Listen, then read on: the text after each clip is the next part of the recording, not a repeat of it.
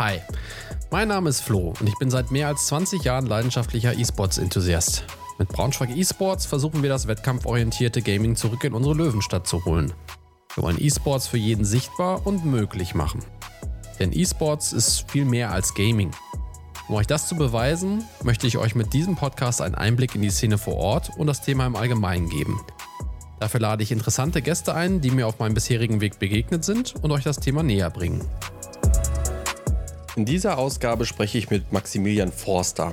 Er war maßgeblich dafür verantwortlich, dass die Funke Mediengruppe das Thema E-Sport auf dem Schirm hat.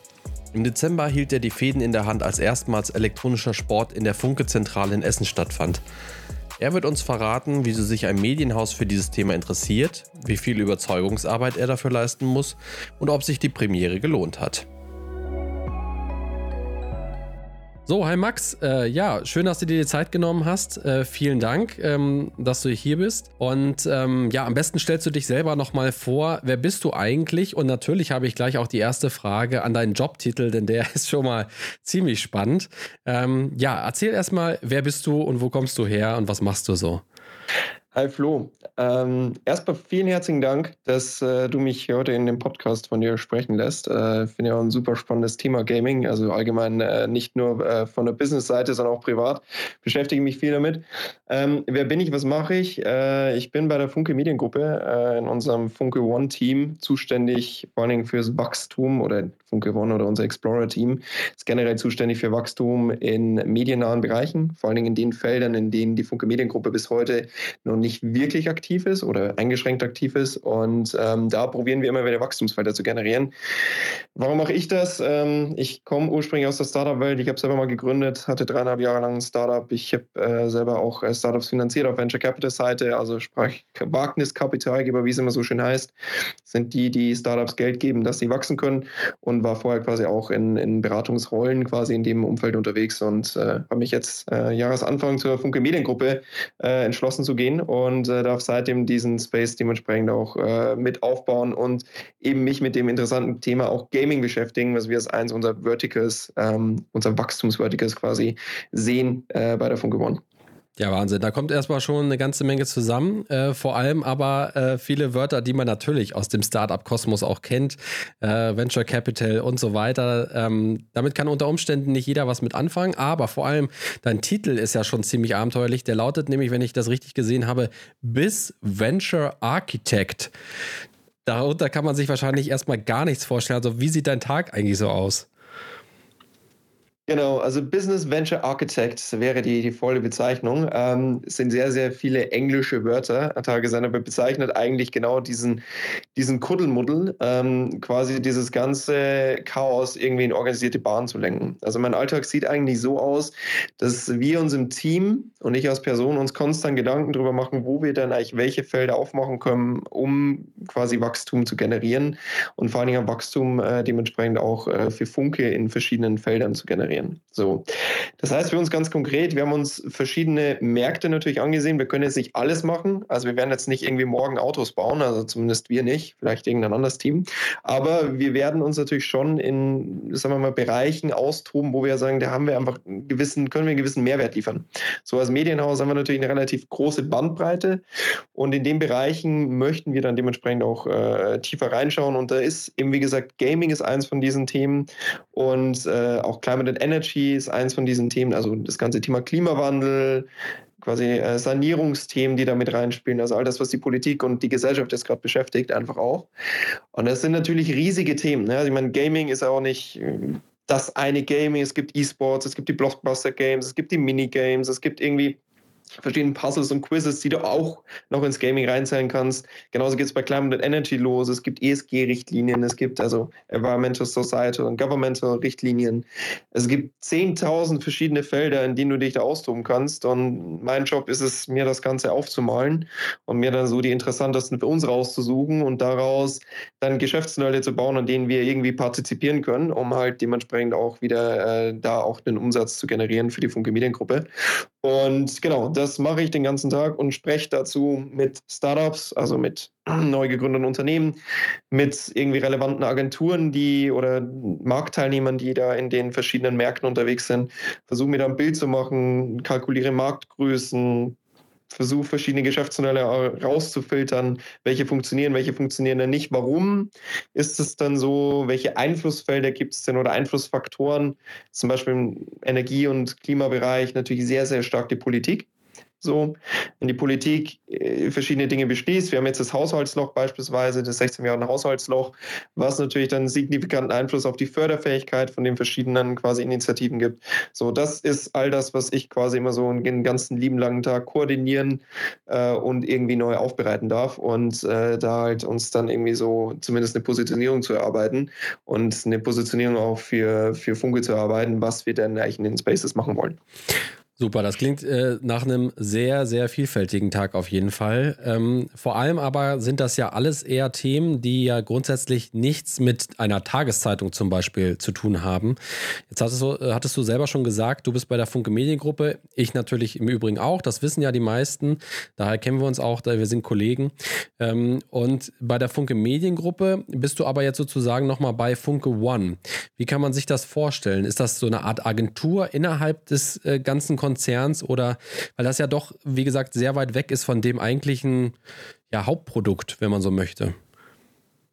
Genau, die Funke One ist eigentlich wie so eine Querschnittsfunktion über die anderen Funktionen und beheimatet aber auch das Center of Excellence. Also wir haben quasi mit unserem Center of Excellence äh, dementsprechend halt alle Funktionen, also zum Beispiel Legal, also die Rechtsabteilung ist drin, aber eben wir auch quasi dieses Wachstum äh, vorantreiben und sind somit in, gar nicht in der Kernorganisation verhaftet. Also wir haben unsere Struktur, unseren Aufbau, also mit den Tageszeitungen, mit den Zeitschriften, mit dem Digitalumfeld, wo man uns bisher kennt. Und äh, wir sind spezifisch eben nicht dort aufgegangen, sondern in dieser Spezial-Sonderfunktion, um einfach halt einfach Wachstumsmärkte zu, zu fokussieren oder einfach zu generieren, die wir quasi in die ganze, in die ganze Gruppe überführen. Und das ist eigentlich die, die Rolle von Funke One. Also dort immer wieder diese neuen Themen auszuprobieren, zu versuchen. Und wir wissen natürlich alle, also eins von zehn Unternehmen oder neun Startups schafft es. So ist natürlich, sind wir natürlich natürlich auch nicht anders. Das heißt, wir müssen uns in sehr, sehr vielen Bereichen einfach austoben, bis wir relevante Geschäftsmodelle einfach sehen, die funktionieren, die wir dann in die Kernorganisation natürlich überführen. Das ist ganz klar. Also, wenn wir sagen, okay, zum gewissen Zeitpunkt müssen wir aber dann schauen, okay, dieses Thema, das ist jetzt groß genug, so das kann jetzt quasi in die Kernorganisation weitergereicht werden. Und da gibt es dann Business Owner und eben die ganze klassische sagen wir, Unternehmensstruktur, die die Funke hergibt, wo man dann natürlich dementsprechend auch dort die Abteilungen aufbauen kann. Und wir sind, wie gesagt, wie so, wir nennen uns gerne mal selber das Fernlicht der Organisation. Wir schauen halt nach vorne und versuchen halt frühphasig zu erkennen, so, wo gibt es denn jetzt Wachstumspotenziale für uns, also mittel- und langfristig, kurz-, mittel- und langfristig ehrlicherweise und vor allem langfristig, wo entwickelt sich denn die Gesellschaft hin, wo, wo können wir denn eigentlich da dementsprechend dann auch unsere Rolle da wieder neu definieren und einnehmen. Mhm. Das klingt auf jeden Fall nach einem Spielplatz. Äh, wenn nicht ein Fernlicht, dann aber ein Spielplatz, um Dinge auszuprobieren. Ein Thema äh, davon ist ja offensichtlich auch E-Sports und Gaming. Mich würde noch ganz kurz als letzter Punkt sozusagen zu dir interessieren. Hast du denn äh, Berührungspunkte im E-Sports, vielleicht einen Gaming-Hintergrund? Ähm, wie stehst du zu dem Thema? Oder anders gesagt, ähm, hattest du früher schon damit zu tun mit dem Thema? Du sagtest ja, du hast zum Beispiel gegründet. Wahrscheinlich hatte das jetzt erstmal grundsätzlich nichts mit Gaming oder E-Sports zu tun, aber vielleicht ja doch in deinem Privatleben. Tagesende, ich fange da mal ganz, ganz früh, früh an. Ähm, und zwar, ich bin auf einem, äh, bin auf einem Dorf groß geworden, also so wie man sich vorstellen. Ne? Also gibt es relativ viele Kühe, gibt es relativ wenig Menschen so, und es gibt relativ viele Landflächen, äh, so im bayerischen Hinterland. Und bei uns war natürlich immer das Thematik, so als Jugendlicher gab es bei uns ja keine S-Bahn, keine U-Bahn und geschweige denn einen Bus. Ne? Das heißt, du bist dann natürlich immer quasi eingeschlossen gewesen, so dahingehend, dass du sagst, du kannst im Ort halt irgendwo mal, weiß nicht, bei dem einen Italiener, den es halt so gibt, kannst du halt dort irgendwie eine Pizza essen, aber das war es halt so. Ne? Und da haben wir uns halt früh früh schon damit beschäftigt, äh, mit dem Thema Gaming, weil es für uns immer so eine, wie so eine Art Flucht war in quasi so die virtuelle Welt, weil wir konnten uns da vernetzen und wir hatten mit unseren Kumpels eigentlich so im gleichen Alter immer die Thematik sozusagen, hey, für uns war es schon immer eine gemeinschaftliche Veranstaltung. Also LAN-Partys war für uns völlig, völlig normal. So, ich kann mich noch erinnern, wie ich damals mit dem Wäschekorb, mit dem Rechner und Bildschirm, Maus, Tastatur Absolut, ja. und dann halt bei uns von A nach B bin, so und irgendwie eine Decke drüber geschmissen habe, wenn es mal geregnet hat, dass die Leute irgendwie, oder dass das, dass das Equipment nicht nass wird und ging dann später zu Konsolen über, wo wir uns in, in den Garagen von den Eltern irgendwie da die Bildschirme aufgebaut haben und da irgendwie die Lieferpizza kommen haben lassen. Und das waren ehrlicherweise so die Anfänge, wo ich halt sehr, sehr stark ähm, quasi da das Thema quasi dann auch genutzt habe, natürlich neben Fußball und alles, was man so im Dorf so macht. Und da waren ehrlicherweise so die Ursprünge. Und als ich dann zum Studium aus dem Ort weggezogen bin, hat sich ehrlicherweise ein bisschen ähm, gelegt, diese ganze Thematik, was ich persönlich super spannend fand. So, ähm, weil ich einfach irgendwie so gemerkt habe, ich habe wie so ein zehn Jahres Loch drin. Ne? Also ich habe so die letzte oder die erste Xbox 360 Generation, also mal ein Jahre zu sprechen, so noch mitbekommen. Und danach bin ich ehrlicherweise für zehn Jahre komplett raus gewesen. So komplett. Also ich hatte gar kein Berührungspunkt mehr. Ich war eigentlich, wie gesagt, klar, ich meine, man hat es irgendwie verfolgt, wenn man irgendwie in den Tagesschau irgendwie Xbox versus Playstation oder irgendwie die, die Gamescom mal angekündigt wurde. Aber ich war nicht mehr aktiv im, im Space, dass ich irgendwie wusste, okay, das sind die angesagten Games und, und Co. Ähm, und dahingehend hat sich dann so in zehn Jahren ja doch viel verändert. Ich hatte letztes Jahr, Jahresende, nach der Corona-Pandemie gehst du irgendwie wieder raus, bist du häufig krank. Warum? Immunsystem ist natürlich unten so. Das, da bist du relativ häufig zu Hause und hatte dann auch tatsächlich eine Gürtelrose. Unschönes Ding. Aber das hat mich dazu geführt, dass ich mir sehr, sehr viele Dokumentationen ähm, einfach zum Thema Gaming angeschaut habe. Ich habe dann über ZDF und über die verschiedenen Kanäle ein bisschen recherchiert und bin dann eingestiegen und habe dann irgendwann nach dem Arztbesuch gesagt, und jetzt ist es mal soweit, jetzt kaufst du mal wieder eine Xbox und schaust mal, wie das ganze Thema eigentlich funktioniert. So und bin halt rein und war wie so ein absoluter Noob. Ne? Ich bin in, schon im Mediamarkt reingelaufen, war der absolute Noob. Bin so einer gesagt, yo, ähm, also ich habe jetzt eine Xbox und wie funktioniert das jetzt mit den Spielen so? Also ich habe irgendwie noch, und der Typ hat mich angeschaut wie ein Auto, hat gesagt, O-Ton, Digga, was? so, und hat mir dann erklärt, dass es halt Gaming-Abos gibt, dass du halt quasi dann alles quasi schon direkt draufziehen kannst, dass du Cloud-Gaming bei Microsoft hast. Das heißt, du musst es nicht mehr, mehr runterziehen, das Spiel, sondern du gehst auf die Server von Microsoft und spielst darüber. Und das habe ich dann einem angeschlossen und dachte mir so, krass. So, und das innerhalb von den letzten zehn Jahren so eine kranke Entwicklung, wo wir früher angefangen haben zu sagen, keine Ahnung, dass die Xbox irgendwie im, im, im, in der Garage stehen und spielst mit deinen vier, fünf besten Kumpels so. Wenn du irgendwie sagst, du hast acht Spieler, dann war es echt cool. Und jetzt bist du per Knopfdruck eigentlich schon in einer globalen Community und kannst irgendwie zwischen den Spielen hin und her springen, was für uns früher nie der Fall war. Du musstest immer das Ding kaufen oder einer musste es haben, dann konntest du einer spielen, weil der andere hat das Game ja nicht. Und wir hatten unsere Freundesgruppe, wo wir halt immer einer, der uns gekauft, dann muss durchgereicht quasi so nach dem Motto. Mhm. Und das war schon so ein richtig krasser, also richtig krasser Aha-Moment wieder, wo ich gesagt habe, yo, da müssen wir eigentlich ran. Also da, da, da muss es was geben, so. Die Industrie ist richtig krass, die ist richtig stark gewachsen. So, und deswegen, da müssen wir, da müssen wir schauen, dass wir da was machen. Ja, also sehe ich ganz genauso. Die Umsätze sind natürlich äh, gerade während Corona nochmal explodiert. Da gab es ja nochmal einen richtig großen Hype um das Thema. Damals war es ja auch bei ja. uns so im Verein beispielsweise, dass überhaupt die Idee von einem Verein dann erst entstanden ist, ähm, nachdem in Corona, während Corona-Zeiten erstens alle wieder angefangen haben zu zocken und zweitens man danach sich gesagt hatte, warum müssen wir denn jetzt so genau so weitermachen? Wir können uns doch jetzt auch treffen und das vor Ort zusammen machen. Warum können wir das nicht äh, an einem Ort auch tun? Und das ist eine, ja. eine ganz spannende Sache. Also die Corona hat nochmal dieses ganze Thema Gaming irgendwie auf den Kopf gestellt. Was mich interessieren würde, ist, ähm, warum interessiert sich jetzt ein Medienhaus quasi für das Thema E-Sports? Also woher stammt denn die Idee? Wer hat die nach Essen getragen, sozusagen? Ähm, warst du das vielleicht am Ende? Oder gab es grundsätzlich sowieso schon den Wunsch, der an dich wiederum herangetragen wurde? Mensch, ich habe irgendwie das Gefühl, E-Sports ist ein großes Thema und das ist im Ruhrpott ja, also mit Köln beispielsweise als E-Sports-Hauptstadt Europas, äh, ist das ja sowieso schon sehr, sehr naheliegend. Ähm, wie ist das zustande gekommen und wieso interessiert sich denn ein Medienhaus für das Thema E-Sports jetzt? Ich hole da auch mal ein bisschen aus. Ne? Das war natürlich ein Thema, wo, wo wir bei meinem Einstieg im Februar schon überlegt hatten. Ne? Ich hatte schon vor dem Einstieg auch mit äh, Francesco, ähm, dem, dem Chef der Einheit, schon länger gesprochen und hat er auch gesagt, ja, du Francesco, es gibt halt im Gaming Space schon viel, was wir machen können. Ne? Und ähm, das hat sich dann so ein bisschen natürlich entwickelt, weil ich meine, wie, wie anfangs schon beschrieben, ne? mein Job ist ja, ich, ich bekomme, also ich sehe ein Thema Gaming, so und jetzt muss ich das irgendwie koordinieren. Das ist natürlich ein riesen Thema, ein riesen Block. Sondern musst du jetzt irgendwie Vierteln aufschneiden, musst du irgendwie schauen, was kann ich denn daraus eigentlich jetzt generieren? Also was kann ich denn machen? So, also wo können wir denn anfangen, dass wir was tun? So, und da war der natürliche erste Re äh, Reflexion natürlich, oder Reaktion korrekterweise, zu sagen, ja, haben wir denn Experten im Haus? So, und wir haben mit Imtest ja schon ein Magazin, das auch quasi die Blockbuster-Games hin und wieder testet. Da gibt es auch zwei, drei Redakteure, die sich mit dem Thema intensiv beschäftigen. Und da war die erste Reaktion natürlich zu sagen, ja, lass uns doch mal gerne mit den Leuten dort sprechen. Lass uns doch mal gerne irgendwie Feedback abholen. Lass uns doch mal gerne einfach eine Marktübersicht von den Leuten geben, die, die wirklich ganz vorne dran sind und tagtäglich darüber berichten. Und das war der erste Schritt, wo wir gesagt haben, okay, also wir haben jetzt Gaming, so, was sollen wir denn tun? Und dann haben sie aufgehört und gesagt, ja, was meint ihr denn? Meint ihr denn E-Sports? Meint ihr denn Blockbuster Games? Meint ihr denn Mobile Games? Und die ganze Klaviatur von A bis Z durch und sagten uns und sagen, ja, ihr müsst euch halt entscheiden, was ihr da machen wollt. Und das gleiche auch mit Four Players. Wir haben ja bei Funke Digital auch quasi das Magazin noch Four Players, ähm, die auch eine gewisse Reichweite haben und dann haben wir gesagt, okay, wir schauen uns den Markt an. In, zwei Bereichen sind wir schon, also beim Testing sind wir schon anscheinend unterwegs.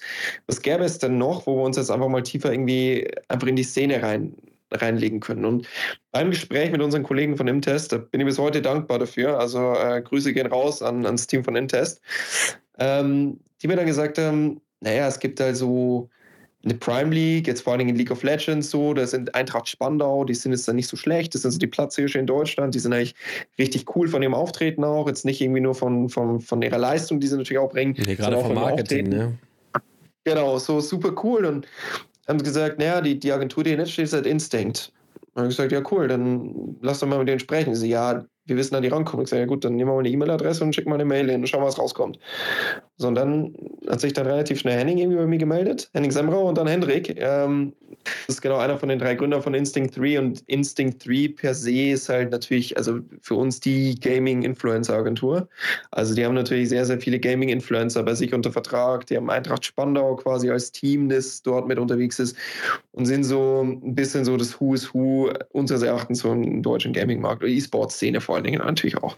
Weil es halt einfach, ich glaube, per se sehr volksnah sind. Das hat uns auch super gefallen. Ne? Es war gleich ein Gespräch auf Augenhöhe. Also wir haben auch gesagt so, hey, äh, wir wollen da super gerne was machen, aber wir sind halt echt absolute Noobs so, können uns da nicht irgendwie ein bisschen aufschlauen, können uns da nicht irgendwie ein bisschen mitnehmen und ja, dann haben wir halt irgendwann die Idee geboren zu sagen, naja, also was fehlt denn im deutschen E-Sport? Also warum, also was können wir denn tun? Wie können wir denn E-Sports unterstützen?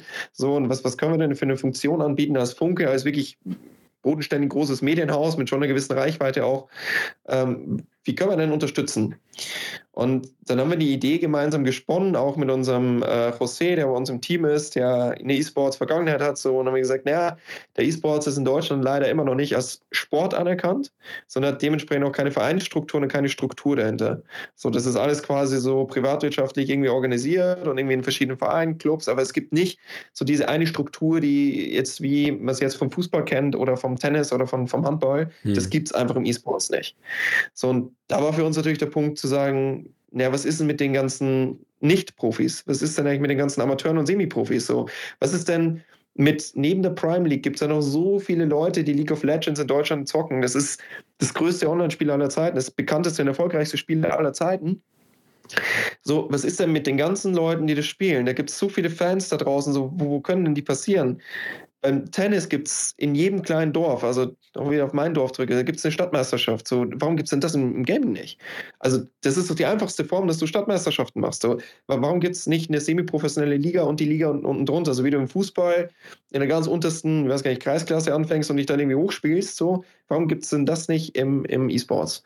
So, das war dann der ausschlaggebende Faktor oder der, der ausschlaggebende Punkt, gesagt haben, lass uns da mal drauf schauen. Und dann haben wir mit Instinct geschaut und gemacht und gesagt, hey, lass uns doch einfach mal ein Event außerhalb von Berlin im Port in Essen bei unserem Headquarter organisieren, dass wir nah an den Leuten sind, dass wir ein Team auch mit dazu nehmen mit äh, eSports Braunschweig, die genau diese breite Masse an Gamern eigentlich symbolisieren und die jetzt einmal gegen die Profis spielen können von V9 und von, von 1, von Eintracht Spandau. So, beides professionelle E-Sports-Teams. Und einfach mal diesen, diese, diese, diese wie sagt man im Englischen, so ein Glass Ceiling, also diese gläserne Decke einfach mal durchbrechen und sagen, hey, die Leute sind nahbar und man kann mit den Leuten sprechen und man kann eine Struktur aufbauen, dass wir den, den E-Sports quasi dann auch mal in, in die Region reintreibt und regionalen E-Sports quasi einfach mal nach vorne, nach vorne pusht. Und da ist die Rolle von dem Medienhaus, weil du mich gefragt hast, so, das machen wir. Das, meine, daher kommt ein Medienhaus. Ne? Tagesende ist ja unser, unser Kern wir sollen Leute informieren, ne? Journalistische Qualität natürlich logischerweise, aber wir sollen ja Leute informieren, ne? Und wir sollen genau sowas machen. Ich meine, Tageszeitungen leben ja davon, vor allen Dingen regionale Tageszeitungen, diese lokalen Berichterstattung. So, und da haben wir natürlich eine Stärke, wo wir sagen, hey, lass uns doch da bitte die, die, die Kräfte bündeln, dass wir aus dem Thema quasi ein größeres Thema machen und halt dann dementsprechend Infrastruktur vielleicht bereitstellen können in Zukunft, wo Leute sich einfach halt auch auf einem Amateurlevel messen können. Ein tolles Thema, äh, weil das ja tatsächlich so ist, dass eben anders als im klassischen Sport, wo ja ursprünglich das Spiel da war, dann hat man sich getroffen und so weiter und dann hat sich das nach oben hin professionalisiert. Beim E-Sports ist es ja genau umgekehrt. Da gab es eher die großen Events, haben sich immer um ein Dutzend Teams gedreht, die dann in den großen Hallen waren und äh, die die Zuschauer zu sich gelockt haben. Aber der Unterbau fehlt ja völlig. Also das äh, Konstrukt sozusagen auch, wo neue Spieler nach oben kommen. Ähm, das können Academy-Teams natürlich nur zum bestimmten äh, Teil auffangen. Aber das ist ein ganz großer Unterschied, wenn man immer davon spricht, man muss E-Sports mit traditionellem, traditionellem Sport vergleichen. Der hinkt da an der Stelle auf jeden Fall, weil das ganz anders gewachsen ist, auch in einer ganz anderen Geschwindigkeit natürlich. Ähm, aber das ist ein großer Unterschied. Was mich äh, interessiert, wir befinden uns im E-Sports ja jetzt auch gerade in so einer relativ schwierigen Phase. Wir sind in einer Konsolidierungsphase, wo äh, sich der Markt jetzt eher so zurückzieht. Die Unternehmen, die Geld reingesteckt haben, ziehen das Geld jetzt eher wieder raus, ähm, wollen das ähm, zurückziehen. Ich weiß nicht, ob du da vielleicht auch ähm, äh, noch weitere Informationen hast, weil du ja aus dem Startup-Bereich kommst.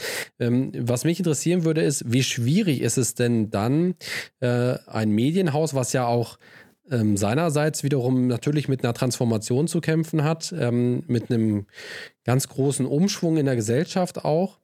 Ähm, wie schwierig ist es dann für E-Sports, für Gaming, wenn man so möchte, so ein bisschen abwerten, vielleicht auch äh, Geld locker zu machen? Und das geht ja dann auch schon mal, wenn man sich investiert, dann geht es ja auch um größere Summen unter Umständen. Wie schwierig war das? Ehrlicherweise ist natürlich da natürlich, das ist, äh, man spricht ja immer jetzt gerade im Moment vom E-Sports Winter, der jetzt quasi irgendwie reinkommt und ähm, ich, zitiere jetzt mal Hendrik, ich hoffe, er nimmt es mir nicht übel. Also es reicht halt nicht mehr als DAX-Konzern sich hinzustellen, mit äh, einem von den bekannten E-Sports-Teams Handshake zu machen, um auf die Titelseite vom Manager-Magazin zu kommen, sondern wir sind halt jetzt so in dem Zeitalter angekommen und ich, ich mag das ehrlicherweise immer super gerne, wo man halt relevante Geschäftsmodelle dann aufbauen muss. Es reicht halt nicht nur mehr irgendwie eine PR-Strategie zu fahren, sondern natürlich logischerweise ist es wie in allen anderen Fällen halt auch. Dahinter muss eine gewisse Profitabilität, Profit und halt Gewinne stehen. Ne? Es ist eine privatwirtschaftliche Organisation und hat ja auch keiner was dagegen. Ne? Ich meine, die Leute, wenn sie einen PC, Gaming-PC bauen, verdienen ja auch Geld damit. So, ich meine, warum professionalisiert man, professionalisiert man mal nicht die Strukturen? Weil man sieht ja, dass die Leute Interesse haben. Und dahingehend, glaube ich, kann man einfach die Zahlen sprechen lassen wenn man sich irgendwie so anschaut und diese ganzen Mythen, die es in Deutschland irgendwie so gibt, so, ja, die Gamer, das sind ja alles irgendwie nur die 14-Jährigen, das Durchschnittsalter ist 37, so, ja, das sind ja alles nur irgendwie, also 14-jährige Jungs, nee, 52 Prozent sind männlich, 48 Prozent sind weiblich, so, ja, aber die, die, die sitzen ja alle nur von dem PC und Datteln, der globale Umsatz sind 180 Milliarden Euro, by the way er groß wie der Kino, Bücher und Entertainmentmarkt gesamt, so, das, das sind ganz einfache Zahlen, die für sich sprechen. In Deutschland allein 5,4 Milliarden, äh, die hier quasi jährlich mit Gaming umgesetzt werden, wo man einfach sagen kann, okay, der Markt ist da. So, es ist eine Relevanz. So, es ist was, was da ist. Und die Frage ist jetzt nur, wie können wir das quasi bestmöglich unterstützen und dabei quasi dementsprechend halt äh, ähm, auch natürlich den Gewinn in den Vordergrund stellen, sagen, wie, wie können wir daran eigentlich Geld verdienen? So, das ist eigentlich die, die die äh, Frage. Weil die Leute wollen ja auch Geld ausgeben. Ne? Wir haben es ja immer wieder gemerkt, auch bei der Veranstaltung, die Leute wollen nah an den Stars sein, die wollen sich mit denen affiliaten. Wir haben die VIP-Tickets für unsere Veranstaltung innerhalb von 20 Minuten ausverkauft gehabt, komplett. Also wir hatten die Seite online, so, dann waren sie ausverkauft, dann hat man noch einen Seitencrash deswegen, weil irgendwie so viele Leute auf die Seite drauf sind. Also wir merken ja, die Leute wollen das ja. Ne? Es ist ja nicht, dass wir Leuten Geld aus der Tasche ziehen, sondern wir wollen ja Tagesende so einfach halt irgendwie die, die Kosten covern und jeder möchte ja da quasi rein. Man möchte das Angebot ja wahrnehmen. So, und dahingehend ist es natürlich schon so, dass man sagt, mit den Marktdaten ist es jetzt ehrlicherweise nur mehr die Aufgabe, zu schauen, wie kann man einen stabilen Business Case auf die Beine stellen, dass sich das Ganze halt rechnet und dass wir das halt einfach aufbauen. Und da war die Argumentation relativ gering, weil was wir als Medienhaus in der Transformation natürlich schon auch brauchen, ist halt auch eine jüngere Zielgruppe und zwar eine Zielgruppe genau in dem Alter. So, die halt anfängt so mit 20, 25, 30 bis 40 dann hoch, je nachdem, wo man in Gaming Space jetzt genau reinschaut, ist natürlich wieder alles konsolidiert. So im E-Sports ein bisschen anders als im Blockbuster Gaming und Co. Aber Tagesende wollen die Leute natürlich dann, wollen wir diese Zielgruppe natürlich auch. Wir müssen ja auch bedienen. Und die Leute wollen ja doch auch Content konsumieren. Und dahingehend war deine Business Case relativ einfach zu sagen, naja, es gibt hier was zu holen und wir müssen uns jetzt nur wieder in klassischer Startup-Manier natürlich ausprobieren. So, was funktioniert denn am besten? So, wo wollen die Leute denn, also wofür sind die Leute bereit, Geld auszugeben? Was wollen sie denn eigentlich auch in Content konsumieren? So, und was, was, was wollen sie da machen? Und das ehrlicherweise war so die Aufgabenstellung und äh, das ehrlicherweise war dann auch für unser, für unser Medienhaus natürlich als Transformationsaspekt natürlich super relevant zu sagen, naja, dann lass uns doch mal wieder verstärkt auf den Markt draufschauen. Mhm. Also alles andere als einfach äh, sozusagen Geld rausballern, sondern da steckten schon gute Argumente dahinter und auch ein Schlachtplan, sage ich jetzt mal. Du hast es gerade selber angesprochen oder bist oft äh, darauf zu sprechen gekommen, auf das Event, was wir jetzt in Essen gemacht haben, nämlich das mit Wienein, Eintracht Spandau äh, und natürlich Braunschweig eSports. Ähm, das ist mit Sicherheit, also war auch die Premiere natürlich für uns. Ich war ja selber involviert. Ähm, welche Erfahrungen habt ihr denn bisher gemacht? Du hast es gerade auch schon gesagt, äh, die Tickets wurden einem schon relativ aus den Händen Händen gerissen. Äh, die Nachfrage war da. Äh, wie sieht eure Erfahrung aus bisher mit dem Thema E-Sports, aber vor allem natürlich konkret mit dem Event, weil das war ja bisher das, das große Ding. Absolut. Nee, also man muss ja sagen, ne, also wir, müssen, wenn wir es mal in Kontext setzen, ne, wir leben jetzt gerade im Moment in der Zeit von der Deflation, also von der Inflation, so wir leben in der Zeit von der Wirtschaftskrise, es ist extrem viel Unsicherheit im Markt gerade. Also die Leute wollen kein Geld ausgeben. Ich meine, selbst das Weihnachtsgeschäft bei den Retailern läuft eher schleppend und mit eher schleppend eigentlich richtig schlecht für die Leute.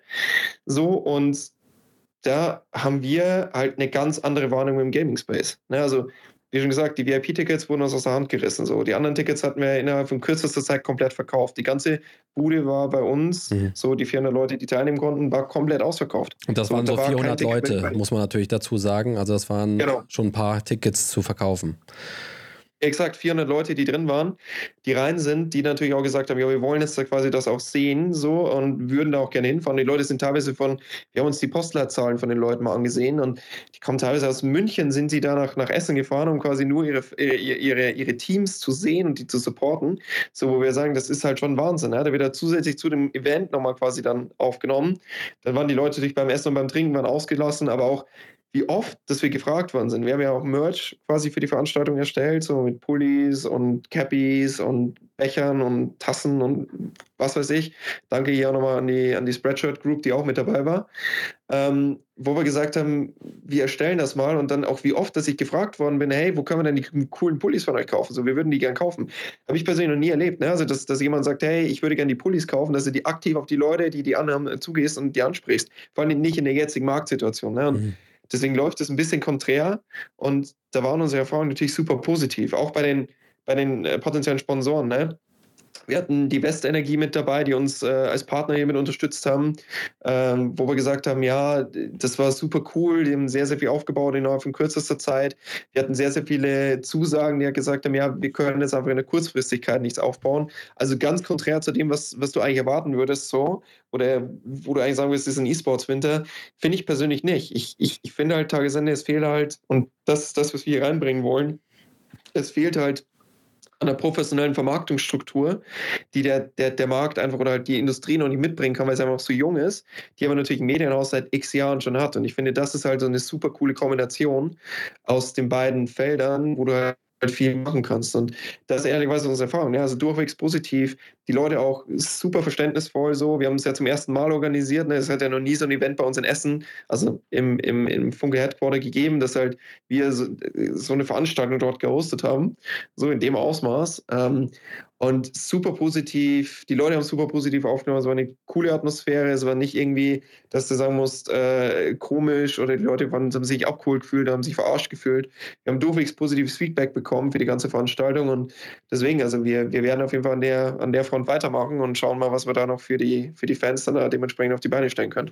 Mhm, Zahlen waren ja wirklich sehr, sehr gut. Riesige Resonanz in jedem Fall. Knapp 400 Zuschauer vor Ort. Äh, dann dazu aber nochmal 4100 äh, Zuschauer äh, zeitgleich im Livestream von Eintracht Spandau ähm, und nochmal fast 40.000 Aufrufe der VODs. Also das Interesse kann einem, glaube ich, keiner absprechen bei diesen Statistiken. Ähm, und das macht natürlich sicherlich auch Lust auf mehr. Ähm, angesichts der Zeit, ich gucke immer so ein bisschen nach links auf die Uhr wo soll denn die Reise eigentlich hingehen? Also wie könnte es denn weitergehen jetzt? Ähm, was wären die nächsten Schritte? Ähm, denn äh, äh, eigentlich zufrieden mit den Zahlen kann man in jedem Fall sein. Die Erfahrung ähm, hätte man wahrscheinlich auch, wie soll ich sagen, also das Ergebnis hätte auch schlechter ausfallen können ähm, für so einen Testlauf. Und das sind ja die besten Voraussetzungen, um da jetzt dran anzuknüpfen. Ja, absolut. Also das sehen wir genauso. Und äh, für uns ist es, äh, also war es ein definitiv erfolgreicher Test, weil wir auch gesagt haben, man, man muss noch dazu setzen, ne, in der Kürze der Zeit. Wir hatten das Ganze angefangen zu organisieren im August. Also im September stand der komplette Plan und seit September waren wir quasi in der Orga dran. Also mit so einem Event, mit so einer, so einer Resonanz in so einer kurzen Vorlaufzeit, mit wenig Social Media Bewerbung. Es gab einen einzigen Post von Eintracht Spandau dazu, so äh, bei uns in Regionalmedien, äh, ähm, dementsprechend äh, ein bisschen Werbung, aber das war es gewesen gewesen. Ne? Das muss man schon noch dazu sagen, war eine coole Veranstaltung. Ja, und nach vorne hin, ich kann es nur in den Worten von unserer Konzerngeschäftsführung von Andrea Glock sagen, wir wollen den äh, E-Sports quasi dann auch in den Ruhrpott bringen. Das war ihre Aussage auf, auf der Bühne und ich glaube, da wollen wir hin. Also wir haben natürlich jetzt hier, wollten den Beweis antreten, so, die Leute interessieren sich für den E-Sports, die Leute wollen das konsumieren, die Leute wollen auch generationsübergreifend, Vater und Sohn, Vater und Tochter, sind äh, Mutter und Sohn und Mutter und Tochter, die wollen daran teilnehmen, die wollen quasi diese Events auch sehen, auch lokal. Und da werden wir natürlich jetzt im nächsten Jahr uns äh, die Karten legen, gemeinsam eben, wie gesagt, auch mit Instinct und äh, den Eintracht Spandau und Co. einfach zu schauen, wie können wir denn ein Konzept auf die Beine stellen, dass die Leute einfach Interesse daran haben, äh, quasi an dem Thema mitzupartizipieren und dass die Leute quasi sagen, hey, wir wollen oder wir würden gerne quasi diese Events nachvollziehen und wir würden gerne daran teilnehmen. Und das ist der Plan nach vorne hin, dass wir uns da relativ früh nächsten Jahres zusammensetzen und da dann die nächsten Schritte festlegen. Schön. Das klingt doch nach einer runden Sache. Rund ist auch die Zeit. Wir haben jetzt genau eine halbe Stunde gequatscht. Ähm, das war ein sehr interessanter Einblick auf jeden Fall. Äh, ich denke, das dürfte auch einige überrascht haben, dass eben eine Tageszeitung tatsächlich dann doch auch in diesen Bereichen aktiv ist und was natürlich auch alles dazugehört. Also ich glaube, wie gesagt, vom äh, Geld rausballern sinnlos sind wir weit entfernt. Da steckt eine Menge Überlegung hinter und in jedem Fall auch eine Menge Arbeit. Insofern vielen Dank für den Einblick, lieber Max. Ähm, ich wünsche dir schon mal schöne Weihnachtstage, einen guten Rutsch und ich drücke natürlich die Daumen, dass es genauso erfolgreich weitergeht mit dem Thema E-Sports, denn äh, nicht nur wir als äh, Braunschweiger E-Sports-Verein haben davon profitiert. Ich glaube, dass die ganze Community auch von diesem Format eben sehr profitiert hat und das sehr genossen hat. Das zeigen, wie gesagt, auch die Zahlen, die du gerade gesagt, äh, genannt hast. Ähm, ich würde mich freuen, wenn da mehr kommt. Und es freut mich natürlich, dass gerade in dieser schwierigen Zeit äh, beim Thema E-Sports, dass da eben der Mut gefunden wird, auch ähm, ja, in diesen Bereich reinzugehen und Dinge auszuprobieren, die vielleicht noch keiner vorher gemacht hat. Das Format war ja relativ einzigartig. Insofern, ja, vielen Dank und alles Gute weiterhin. Danke dir, Flo. Ebenfalls äh, frohe Festtage äh, und einen guten Rutsch dann dementsprechend das neue Jahr. Und ich glaube, du wirst auf jeden Fall noch von uns hören. Und das war auch schon der vorerst letzte Podcast in diesem Jahr. Äh, ich möchte mich bei euch bedanken, dass ihr so zahlreich eingeschaltet habt und euch für das Thema E-Sports interessiert. Anfang nächsten Jahres geht es schon wieder weiter. Da werde ich mit ähm, Daniela, äh, unserer Schatzmeisterin, also Mitglied im Vorstand von Braunschweig E-Sports, über das vergangene Jahr, das vergangene erste Jahr von Braunschweig E-Sports sprechen und einen kleinen Ausblick geben, wie es bei uns im Verein weitergeht. Bis dahin wünsche ich euch einen guten Rutsch, ein paar gute Tage und hoffe, wir hören uns im kommenden Jahr wieder. Macht's gut.